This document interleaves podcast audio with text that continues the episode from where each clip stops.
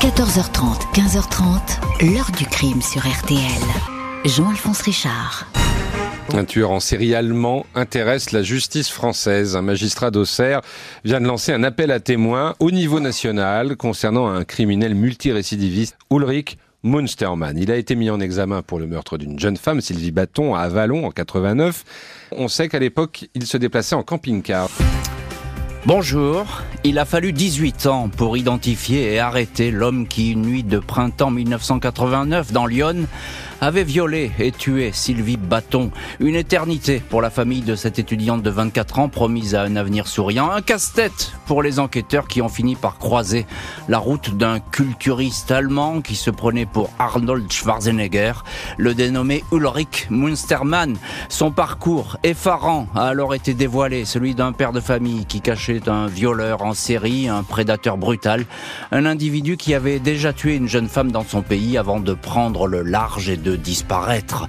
Sans l'ADN, le meurtrier de Sylvie n'aurait sans doute jamais été rattrapé. Sans la coopération internationale non plus. Dans ce cas précis, elle a pour une fois parfaitement fonctionné. Malgré cette arrestation, l'affaire a toujours gardé sa part d'ombre, à l'image de ce tueur silencieux que les psychiatres décrivent comme totalement insensible. Pourquoi a-t-il choisi de s'en prendre à l'étudiante? A-t-il tué d'autres jeunes femmes lors de son périple en France? Question posée aujourd'hui à nos invités.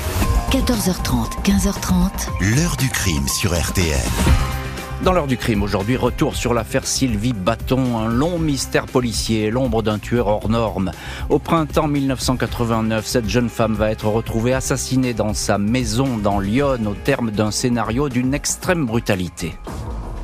Ce vendredi 5 mai 1989, vers 19h, Daniel Bâton arrive dans le petit village de Sauvigny-le-Bois, tout près d'Avalon, dans Lyon.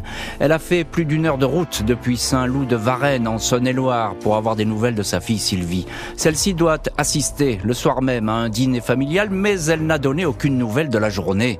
Son téléphone ne répond pas. Sylvie, 24 ans, étudiante en lettres modernes à Dijon, habite une petite maison de pierre dans le village. Elle a déjà fait savoir à sa mère qu'elle n'était pas rassurée de se retrouver seule dans cette maison quand Carlos, son compagnon, est absent. Et c'est le cas. Le petit ami est parti quelques jours dans sa famille au Portugal.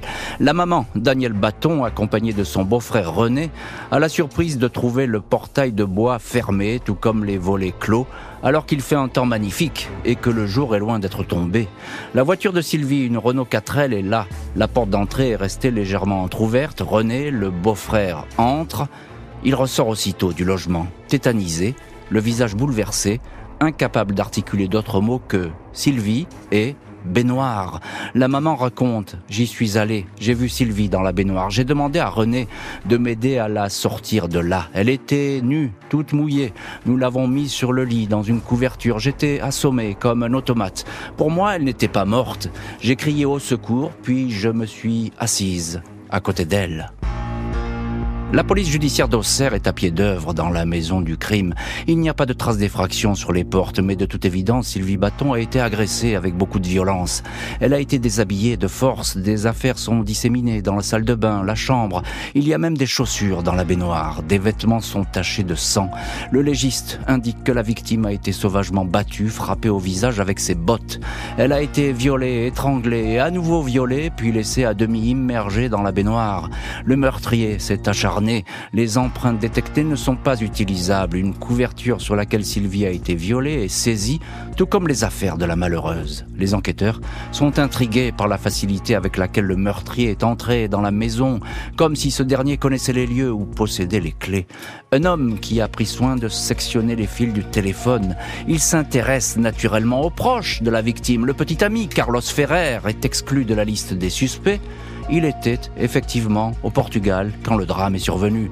Le frère cadet de Sylvie, Marc Bâton, est entendu, mais lui aussi est aussitôt mis hors de cause. 11 mai, lors des obsèques de Sylvie, les enquêteurs relèvent les plaques minéralogiques des personnes présentes. L'une mène à un ami du frère, Marc, un garçon du coin qui a déjà été arrêté pour agression sexuelle.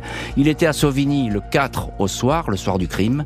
Il n'a pas de véritable alibi, mais à l'issue de son interrogatoire, il est relâché. Juin 1989, seulement un mois après le crime, l'ancien locataire de la maison de Sylvie, Armando da Silva, 29 ans, est placé en garde à vue. L'homme connaît parfaitement les lieux, il dispose, semble-t-il, d'un double des clés. Il est interrogé, tout comme son épouse, Sylvie. Le couple raconte exactement la même chose. La nuit du meurtre, ils sont rentrés tard d'un séjour à la campagne, puis ils se sont couchés. L'épouse affirme que son mari n'a jamais quitté le domicile. Armando da Silva est soumis à une expertise ADN technique alors balbutiante, incomplète. Le résultat est pourtant probant. Le groupe sanguin du suspect AB négatif, le plus rare en France, correspond à celui de l'homme qui a tué Sylvie. Qui plus est, des cheveux saisis sur place matchent à 80% avec ceux de Da Silva. Le suspect numéro 1 dément farouchement les accusations. Ses proches ont bien du mal à croire que cet homme tranquille soit un tueur et un violeur. Il est toutefois inculpé de viol et de meurtre. À ce stade des investigations, l'affaire Sylvie Bâton semble bel et bien bouclée.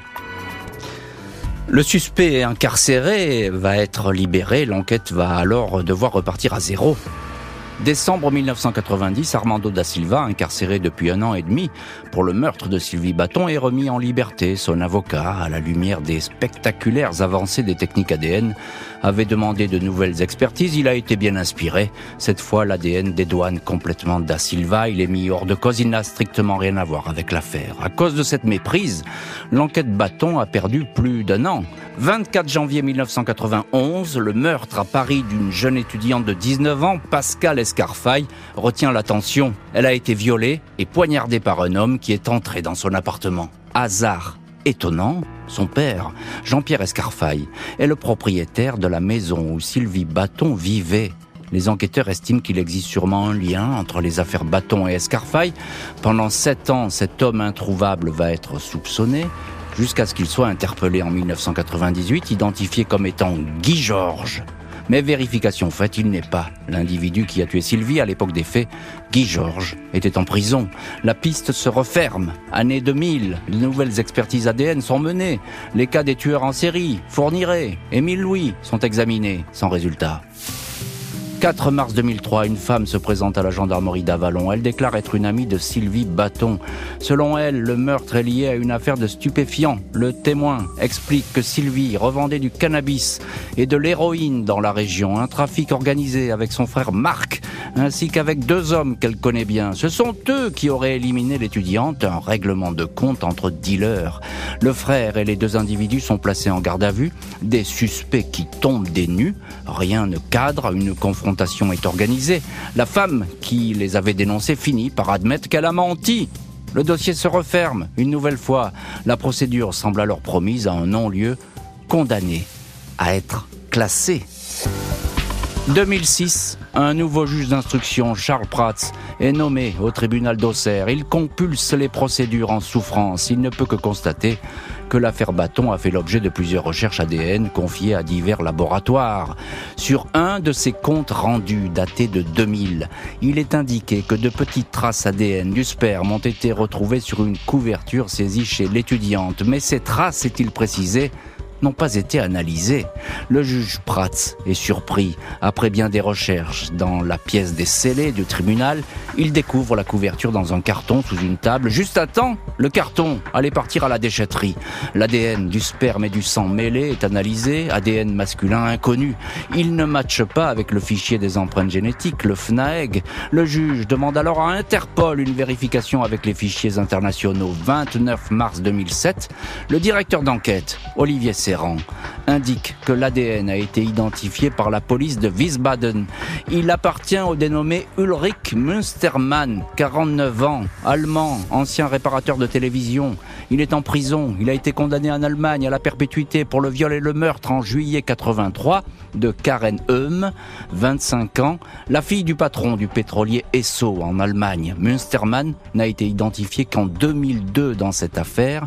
Toutes ces années, ce culturiste blond, 1m80, 120 kg, admirateur d'Arnold Schwarzenegger, avait sillonné l'Europe en camping-car, habité un temps en Angleterre où il s'était marié pour devenir père de deux enfants.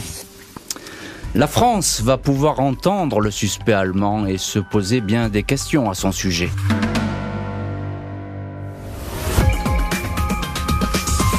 C'est quelqu'un qui est hautain, arrogant, qui est cynique, qui peut montrer pour autrui un, certain mépris et qui a surtout un manque total d'empathie.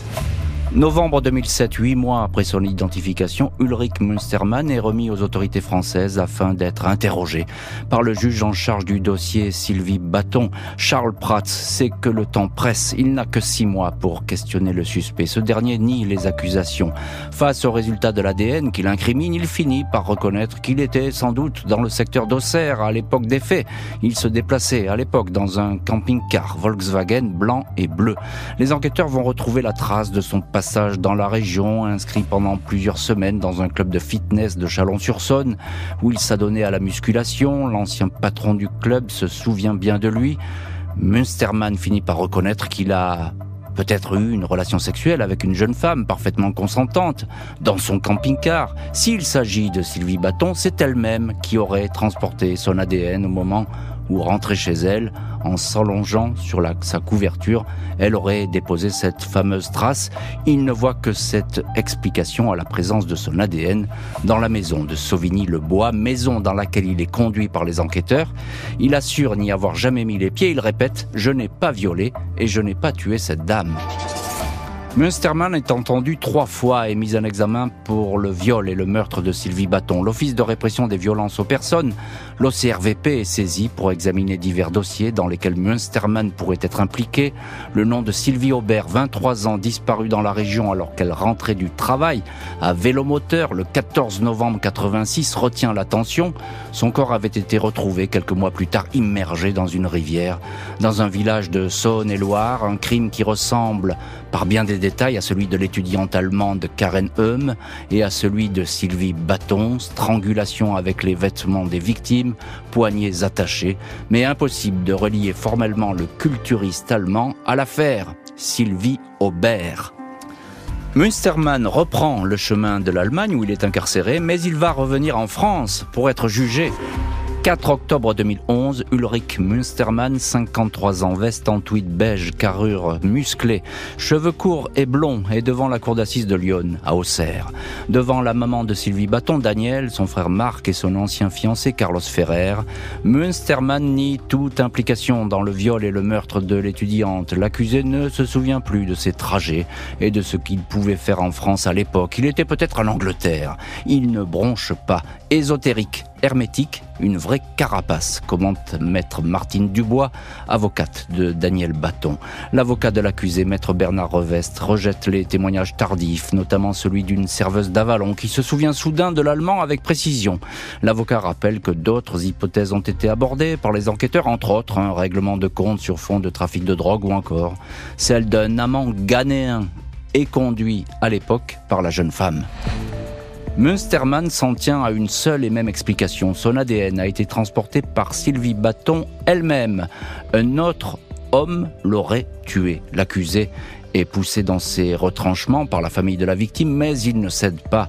Je comprends leur chagrin, dit-il, mais je n'ai pas tué cette femme. Si on faisait ça à mes enfants, ce serait affreux. On lui fait remarquer qu'il a toujours nié jusqu'au procès. Oui, c'est mon droit, répond-il. Vous ne pouvez pas me pendre pour cela. L'expert psychiatre évoque un prédateur, un sadique sexuel, un homme qui jouit de l'excitation tirée de la peur de la victime. 11 octobre dans la soirée, Ulrich Münstermann est condamné à la prison à perpétuité, peine assortie d'une période de sûreté de 22 ans. Le condamné fait appel sans succès. Un an plus tard, il écopera d'une peine strictement identique. Ulrich Münstermann, désormais âgé de 65 ans, condamné définitivement à la perpétuité en France et en Allemagne, purge sa peine dans son pays. Il demeure toujours en filigrane d'affaires non résolues. Après le procès en appel, la mère de Sylvie Bâton s'était dite soulagée et apaisée par cette condamnation. Deux fois la même peine. Nous sommes satisfaits, indiquait-elle. L'ancien compagnon de l'étudiante, Carlos Ferrer, regrettait que Münstermann soit resté dans le déni je pense à Sylvie à cet instant, confiait-il, c'est un immense gâchis. Le 16 mai 2023, une stèle doit être érigée dans le lycée Jacques Amiot à Auxerre, le lycée où Sylvie Bâton avait fait ses études. Un monument destiné à rendre hommage à toutes les femmes victimes de violences. Les proches et les amis de Sylvie seront là, tout comme le juge Charles Prats, qui avait mis au jour la piste Münstermann. L'heure du crime, présenté par Jean-Alphonse Richard sur RTL.